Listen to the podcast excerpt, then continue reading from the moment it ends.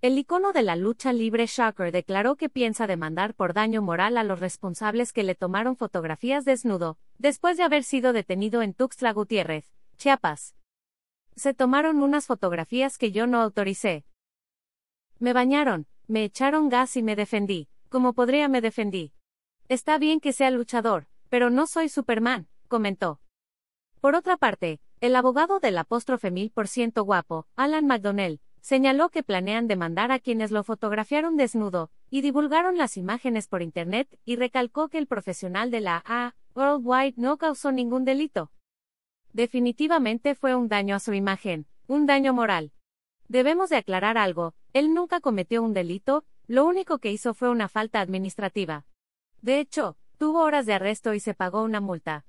No hubo fianza, no hubo nada, nadie lo denunció, que quede claro. Jamás le pegó a alguien.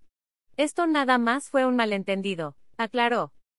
Antes de la demanda por las fotografías en detención, Latin Lover arremetió contra Shocker al decir que su colega le daba tristeza, pues esa no era la forma de comportarse de un luchador.